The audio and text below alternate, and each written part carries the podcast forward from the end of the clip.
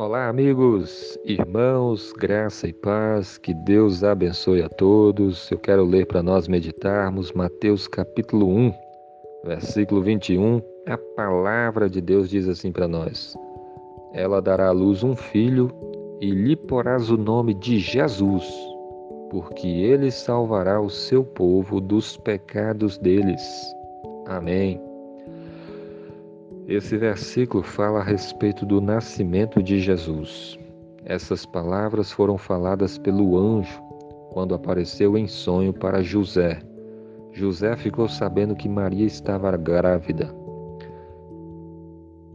A princípio, ele não acreditou que era uma obra do Espírito Santo, até que então o anjo aparece e diz para ele que de fato era, e que Maria daria à luz um, um filho e que esse filho, José, deveria colocar o nome dele de Jesus.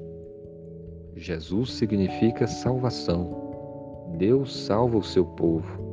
E a explicação está nesse versículo, porque ele salvará o seu povo dos pecados deles.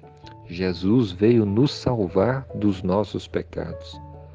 Ele veio para que para morrer naquela cruz, para derramar o seu sangue e assim pudéssemos ser perdoados dos nossos pecados, sermos salvos, ter a vida eterna.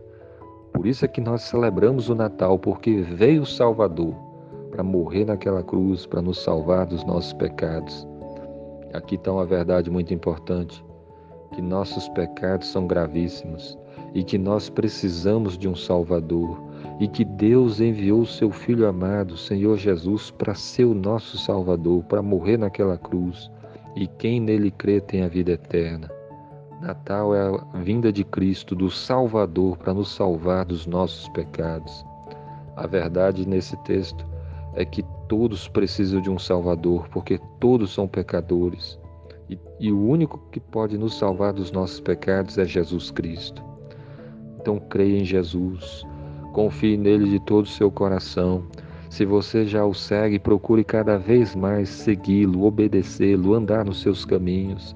Se você anda afastado dos caminhos do Senhor, se arrependa, peça perdão a Deus.